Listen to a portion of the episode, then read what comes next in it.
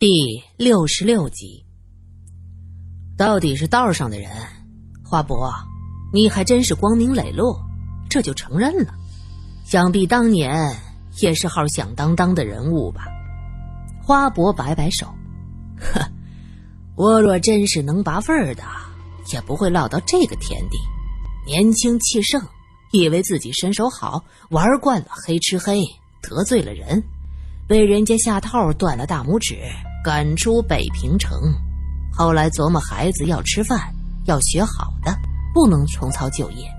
胜在手还灵活，能做出各种小玩意儿，就慢慢跟着人学做道具。哎呀，这一晃十多年过去了，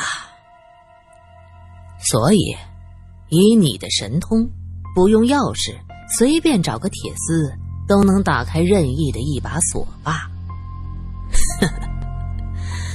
老了，活儿还没老。那天在后台看见那个畜生转悠，趁着大家伙儿都在各忙各的，没人注意到地下室，我就先打开那道门，然后拍了那畜生一下，指指他后面的裤子。那个人果然是个虚荣好面的，顿时就慌了神，急忙问问有没有什么别的办法。我说能成，我把叶先生的裤子给你弄一条，先换上。于是我就带着他去了地下室。这做戏得做全套啊，毕竟我老了，身手什么的够呛抵得上年轻人。于是我真的找了条裤子，回到地下室，看到那畜生捂着脑袋说被人给打了。他没说谁打的。他一个劲儿跳脚骂臭婊子，说什么老子玩你这样的白玩。其实我当初真没想杀他，就是仇人见面分外眼红，想趁机揍他一顿。想着他换裤子的当儿，我就用麻袋一套，狠狠揍晕眼儿的。是那畜生的骂声激怒了我。我家林子已经够惨了，原来在这个畜生的心里。其实也就是玩过就算的吧。我越想越恨，就趁着他解裤子，用钢丝绳套住他的脖子，使劲的绞。哼，听着那骨头咯吱咯吱的声音，我心里那个美呀！花伯说到这儿，目光投向蹲在门外的女儿。难道这姑娘？被魏宏远，苏三听到罗隐这么问，就想起刚才这姑娘喊着什么生娃娃疼，心里一惊，看向花伯。他已经老泪纵横，擦着眼泪，声音发闷：“是，我就这么一个女儿，他妈没得早，我真是一把屎一把尿把她带大的。”他也争气啊，成绩好，模样好，在女中是有名的好学生。错就错在。参加了一次什么牡丹花小姐评选，认识了魏宏远。这个人长得像个人样，其实就是一个败类。他费尽心机勾引我女儿，最后又说只是玩玩而已，不要当真。为了摆脱我家林子。还到女中散布他未婚先孕的消息，我真不是个合格的父亲呐！我竟然，我竟然是最后知道这件事儿的，整个女中都传遍了。林子肚子大的藏不住，我才知道。后来林子大着肚子去找他，被他一脚踢在肚子上，一个成型的孩子就没了。他知道出了大事儿，当即就跑了。我家林子就这么疯了，谁都不认识，就认得我一个人。听到就认得我一个人，林子像是听懂了，他忽然抬头喊了一声：“爸爸，这个好吃，给你吃。”他挥动着手里的粉果。苏三说：“姐姐给你好吃的，你认识姐姐吗？”林子歪着头看着苏三，喊了一声。你是 魏先生。”说着回头指向罗隐：“你也是魏先生，好多魏先生，好多魏先生，都不要我，他们都不要我。”说着将粉果扔在地上，嘴巴一撇，呜呜的哭起来。真是老天有眼呐！我找这个畜生找了好几年，始终都没找到。听人说他跑到别的地方混去了，谁能想到，在木兰剧院让我撞上他了？哼！你就不为林子想想吗？你被警察抓了，他怎么办？苏三一边用手绢给林子擦手，一边问着。这孩子，我真是打小心疼，从来没有动过他一个手指头。他犯了那么大的错，我也没有骂过他一句。我这辈子对不起别人，可我对得起林子，不就是一死吗？大不了咱们爷俩一块儿上路，反正他这病也不会好了，和我一起走，我们一家三口到地底下团圆去，好事儿啊！花伯嘴里说着好事儿，可是眼泪却掉下来，因为女儿已经擦干了眼泪，举着一个粉果递到他嘴边，开心地说：“爸爸，好吃，你吃呀。”眼泪滴在他手上，他吓得一哆嗦，伸手抹着花伯的脸，说道：“爸爸，我错了，你别哭，都是我不好，我以后一定听话。”第二天一上午，《申江晚报》就销售一空，号外加印也很快就卖光了。宋主编慢条斯理喝着茶，强自忍耐着下面的狂喜。苏小姐真是了不起啊！这个独家新闻是我们晚报建立以来做的最漂亮的一个。李主任则是撇撇嘴：“几家欢喜几家愁啊。”银河保险公司倒闭了，不晓得多少人要哭的。宋主编点点头，也是这么回事儿。不过这世间可怜人太多了，又不是你我作恶，我们也不必杞人忧天了。所谓兵来将挡，水来土掩，政府总要有个法子安置这些股东和客户，怕是要拍卖银河的资产了。俩人正说着话。一个记者气喘吁吁的跑过来，啊大大新闻，罗三小姐要成立护城妇女慈善会，听说第一个救助病人已经选好了，记者招待会下午两点钟开始。哪个罗三小姐呀？宋主编放下茶碗，身为大报，那可不是阿猫阿狗都能上自家头条的。哎呀！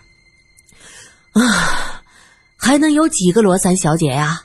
罗司令家的三小姐。那记者坐下，倒上一杯茶，咕嘟咕嘟喝下去，喝的宋主编是连连皱眉。他叫道：“暴殄天物，你在牛饮！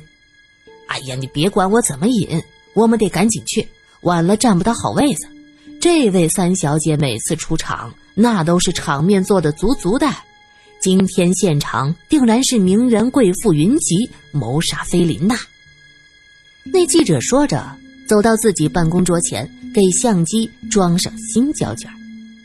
李主任高深莫测道：“放心，咱们申江的人在，三小姐定会有个好位子的。”那记者回头笑笑，忽然说道：“这样时间久了。”外面恐怕只知道这晚报只有苏小姐一个人而已吧。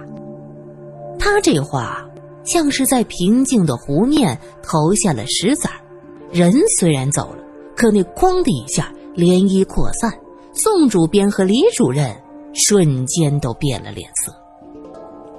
老宋，你看，呃，你是大主笔，你看这事儿如何办呢？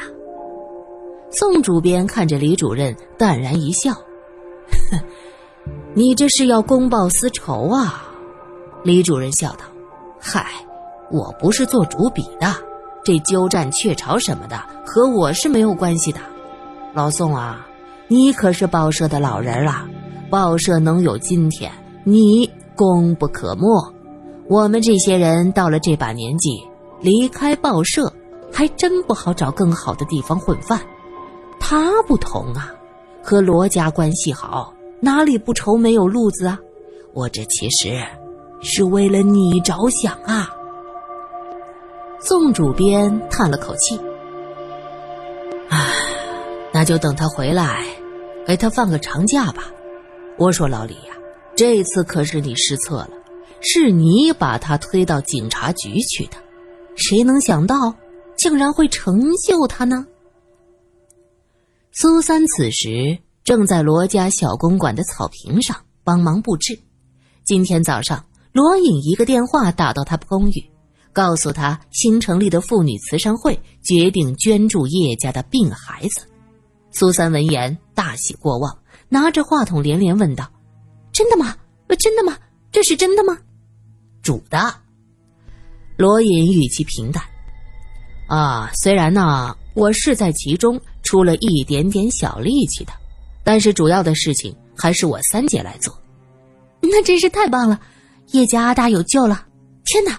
我要马上把这个好消息告诉给叶太太。天哪，我要高兴死了！这真是老天有眼，老天是公正的。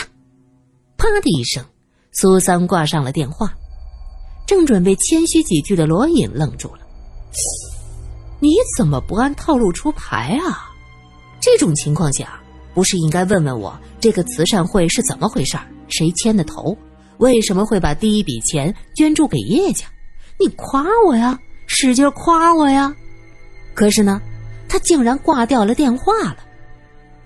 罗隐叹了口气：“唉，子曰：‘为女子与小人难养也。’古人诚不起我呀。”于是，苏三早上马上去叶家告诉这个好消息，然后本着对罗三小姐的崇拜之情，跟着罗隐早早的来到罗家公馆草坪上。为即将准备的记者会做准备，曾作家也很早就到了会场，看到罗隐，很明显脸色微微变了一下。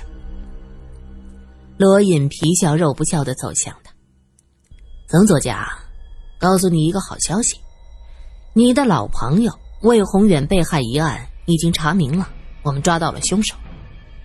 他这话说的极慢，很得意的看着曾作家脸上神情的变换。哦，那我要恭喜罗公子，果然是神探的。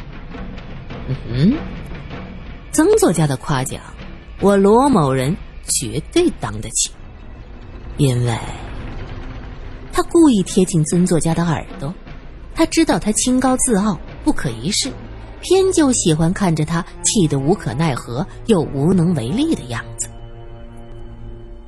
你给的那一扳手。我给抹去了，如何呀？听不懂你在说什么。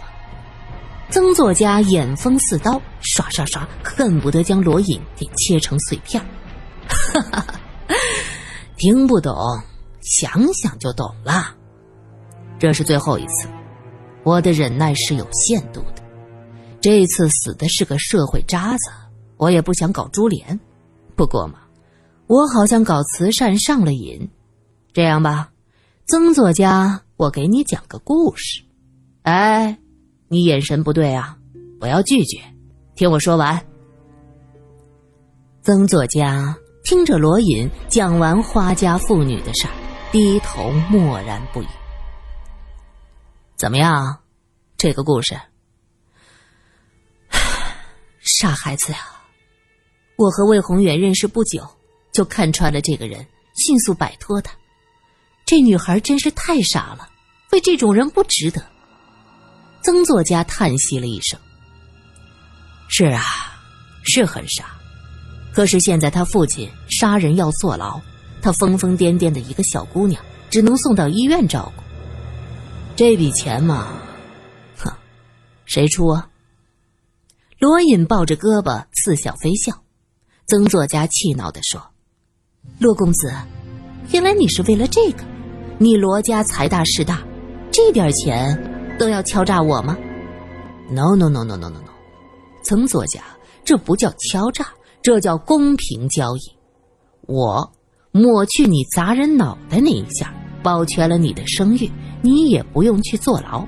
你帮助一下那位可怜的姑娘，你看这是多好的事儿，两全其美，何乐而不为呀？